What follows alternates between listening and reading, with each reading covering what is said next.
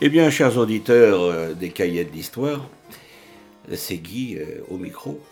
Et puis aujourd'hui, j'ai choisi un sujet que peut-être vous avez entendu parler. Je veux parler d'un réseau d'espionnage euh, qui a sévi entre les années 30 et les années 70. Et pour être plus précis, c'est ce qu'on a appelé les 5 de Cambridge, au Royaume-Uni, ou en anglais The Magnificent Five. Alors, les cinq de Cambridge, eh bien, c'était un groupe d'espions anglais ayant travaillé pour le compte de l'URSS au milieu du XXe siècle. Alors, recrutés lors de leurs années d'études dans la prestigieuse université de Cambridge, eh bien, ces cinq Britanniques se mettent, au cours des années 30, au service du NKVD, c'est l'ancêtre du KGB, les services secrets soviétiques. Et ils deviennent alors l'un des principaux groupes d'espionnage et un vivier d'informations majeur pour les soviétiques. Par les postes importants qu'ils occupent au sein des institutions britanniques, tels que le MI5 ou le Foreign Office. Et en 1979, la révélation de l'existence de ce réseau d'espionnage eh provoqua un énorme scandale en Grande-Bretagne. Alors, on va revenir au tout début. Dans les années 30, la puissance soviétique commence à s'affirmer. Et s'appuyant sur l'héritage tsariste, eh euh, les soviétiques développent des réseaux d'espionnage à travers l'Europe et un grand recrutement se met en place et touche la Grande-Bretagne, dont les plus hautes institutions gouvernementales se trouvent alors infiltrées pendant de longues années par des agents soviétiques. Et tout commence à Cambridge dans les années 30, où Arnold Deutsch est envoyé en tant qu'agent du Comintern et très vite, il se met au service du NKVD qui le charge de constituer un réseau d'espionnage en s'appuyant sur cette pépinière du gouvernement que sont le Trinity College et le Trinity Hall. Parce que Cambridge est alors un lieu de foisonnement de cercles marxistes et antifascistes, dont Deutsch peut tirer de grands bénéfices. Alors il repère tout d'abord Kim Philby, retenez bien ce nom, Kim Philby, très engagé contre les nazis et sur lequel l'agent soviétique s'appuie afin de dénicher d'autres brillants étudiants. La seconde recrue est Donald MacLean, devenu communiste dès son entrée à Trinity Hall en 1931. Un autre communiste, Guy Burgess, accepte la proposition et comme un effet de domino, permet le recrutement d'Anthony Blunt, attiré par la souplesse de l'URSS vis-à-vis des homosexuels. Oui, Anthony Blunt est homosexuel. Et en Grande-Bretagne, à cette époque, c'était pas très, très. Euh, comment dire. Euh, c'était pas du tout, du tout apprécié. Alors à son tour, ce dernier enrôle John Cairncross, un modeste Écossais. Alors maintenant ils sont cinq. Les cinq de Cambridge sont constitués. Et pour autant, il n'est pas question pour eux d'espionnage. Ils pensent alors seulement à mettre en pratique leurs idées communistes et antifascistes. Aussi, pour éviter tout soupçon, ils sont priés de s'éloigner du Parti communiste. Kim Philby se faisant même engager dans un journal conservateur. Ce n'est que lorsque ces brillants étudiants intègrent les institutions britanniques qu'ils vont pouvoir montrer toute l'étendue de leur talent d'espion. Alors intéressons-nous au parcours professionnel des cinq de Cambridge. Une fois euh, ses études terminées, Maclean devient diplomate au service du Foreign Office, tout comme John Caircross. Toutefois, ce dernier rejoint le Trésor en 1936 institution que le NKVD n'avait jusqu'alors pas réussi à pénétrer. Guy Burgess est d'abord assistant d'un jeune parlementaire, puis intègre le SIS, c'est-à-dire les services de renseignement britanniques. Voici une taupe au sein du renseignement. Philby est envoyé par son journal en Espagne afin de couvrir la guerre civile, tandis que Blount devient professeur d'histoire de l'art à l'Institut Courtauld avant de rejoindre étrangement en 1940, au vu de ses qualifications, eh bien, le service secret britannique, le MI5, qui est surtout le service de contre-espionnage, où il est assigné à la section B, c'est-à-dire la section la plus secrète. Le changement fréquent d'officiers traitants provoqué par les purges staliniennes constitue un frein pour l'efficacité du réseau des cinq de Cambridge. Un second événement vient mettre à mal le réseau. Il s'agit du pacte germano-soviétique d'août 1939. Les cinq doutent de la légitimité de leur engagement, d'autant plus que Staline est méfiant vis-à-vis -vis de ce réseau de jeunes intellectuels britanniques. Le retour en grâce s'effectue entre 1940 et 1941, alors que les cinq franchissent peu à peu les échelons. Maclean a été muté à l'ambassade de Grande-Bretagne en France.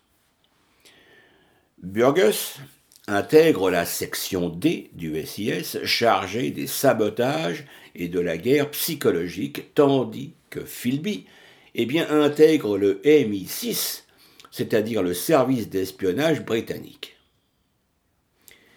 John Caircross, secrétaire du ministre chargé des services secrets, avertit Staline de l'imminence de l'opération Barbarossa, c'est-à-dire l'invasion de l'URSS par les Allemands.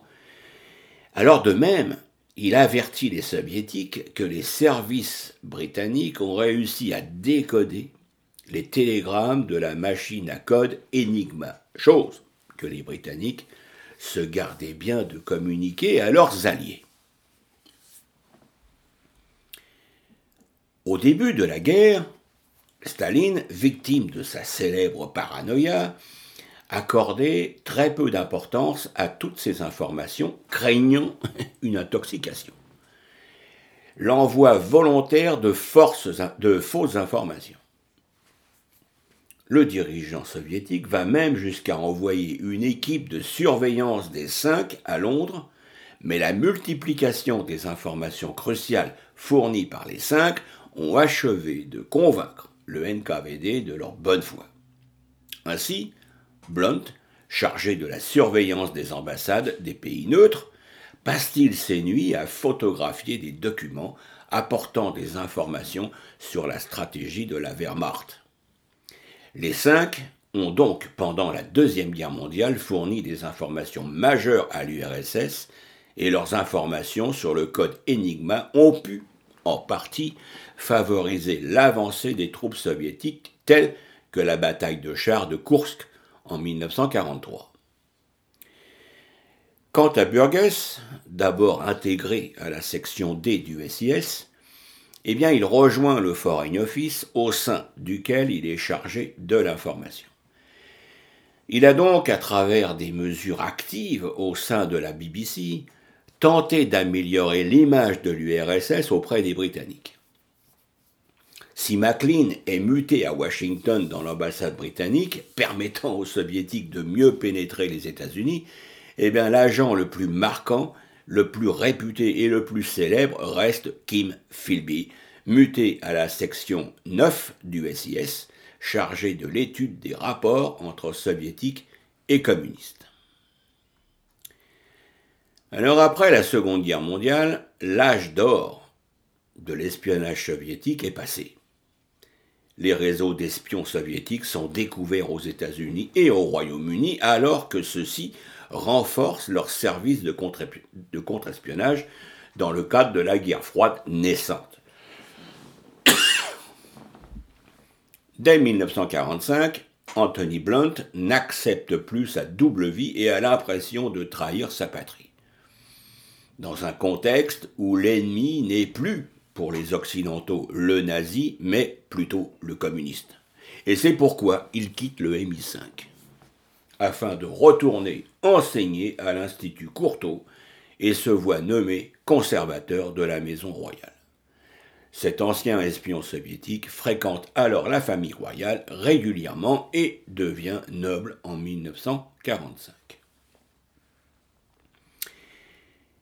Les quatre autres vont rester en contact avec les soviétiques jusqu'en 1951. MacLean reste diplomate jusqu'en 1947. Burgess devient le secrétaire d'un membre du gouvernement britannique Ken Cross revient au Trésor tandis que Philby, le plus actif et prolifique, eh dirige la station du SIS en Turquie, d'où il dénonce tous les agents occidentaux qui s'apprêtent à rentrer en URSS. Philby, brillant espion, encore au-dessus de tout soupçon, est même voué à devenir directeur du SIS. Mais nous disions l'âge d'or est terminé. Dès 1948, le MI5 est persuadé de l'existence de taupes.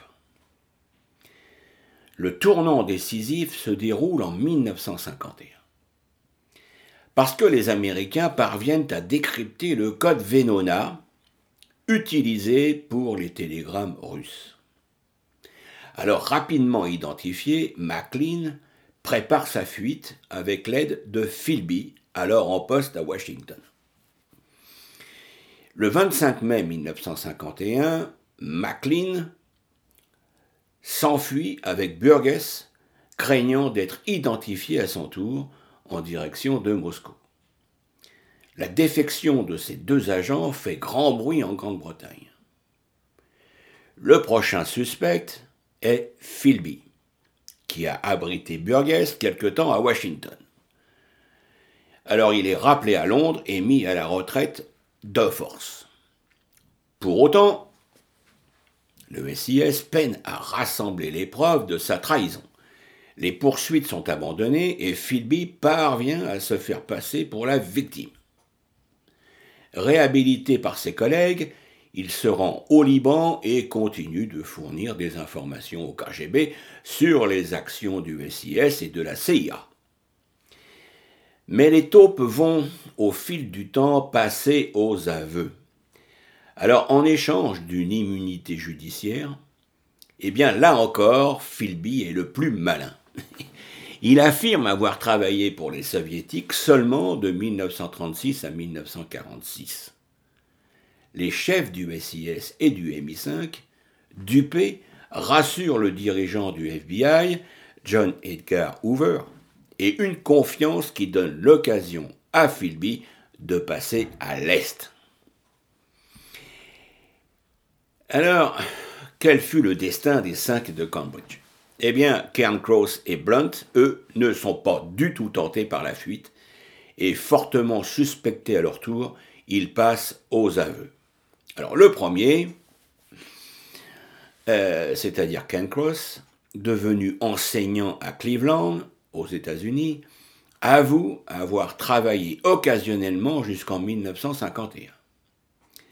Il est disculpé, mais préférant rester à l'étranger, eh bien, il finit ses jours dans le sud de la France. Le second, Anthony Blunt, est dénoncé en 1964 par Michael Strait, un étudiant qu'il avait recruté bien des années plus tôt. Il avoue tout aux autorités, mais bénéficie d'une protection. Continuant de s'occuper de la collection de la reine et reste un professeur d'histoire de l'art reconnu dans le monde entier. Hélas, hélas. Quinze ans plus tard, en 1979, eh bien, l'affaire éclate au grand jour après les révélations d'un journaliste atteint d'un cancer incurable. Cet homme, eh bien, c'est Goromi Rees, qui avait fréquenté Blunt et Borges dans les années 50 et connaissait tout des activités des cinq de Cambridge. Alors nous sommes euh, dans les années 70 et Margaret Thatcher, depuis peu Premier ministre, eh bien s'empare de l'affaire avec une main de fer. Blunt perd ses décorations et termine sa vie dans la discrétion, très touché par la révélation de cette affaire. Philby, MacLean et Burgess eh terminent leur vie en URSS. Les deux premiers se mettent au service du KGB, tandis que le troisième sombre dans l'alcoolisme, déçu par la faible pension dont il bénéficie. Alors, cette extraordinaire affaire d'espionnage conserve quelques zones d'ombre. Certains considèrent qu'ils étaient bien plus que cinq et estiment que les soviétiques eh bien, bénéficiaient d'un appui plus grand au sein des institutions britanniques, expliquant le recrutement surprenant de Blunt au MI5. Alors au-delà de toute, de, toute spéculation, eh bien cette affaire témoigne en tout cas de l'âge d'or que constituent les années 30-40 pour l'espionnage soviétique, avant que le rapport de force ne s'équilibre dans les années 50. Et ce, eh bien, en raison d'une plus grande vigilance et surveillance des services occidentaux, alors que croissent les tensions entre l'URSS et le bloc occidental. Eh bien, euh, j'espère que cette euh, rétrospective des cinq de Cambridge vous aura bien intéressé et que vous chercherez effectivement à compléter cette information par d'autres ouvertures que vous trouverez euh, par des livres. Alors notamment, je voudrais vous citer euh, un livre de Yuri Ivanovitch Modin, qui a été édité euh, chez Lafon en 1994 et qui s'appelle Mes camarades de Cambridge. J'étais au KGB l'officier traitant de Philby, Burgess, MacLean, Blunt, Cairncross. Mais il y a aussi un livre qui est sorti récemment en 2020 de Bernard Lecomte chez Perrin qui s'appelle KGB, la véritable histoire des services secrets soviétiques et puis, euh, ben, vous pouvez trouver une intégrale en bande dessinée chez Casterman, qui a été euh, édité cette année et qui s'appelle Les 5 de Cambridge. Eh bien, sur ce, chers auditeurs, je vais vous laisser et j'espère, j'espère que vous aurez apprécié, eh bien, cette histoire réelle, vraie, authentique. Merci, à bientôt. Au revoir.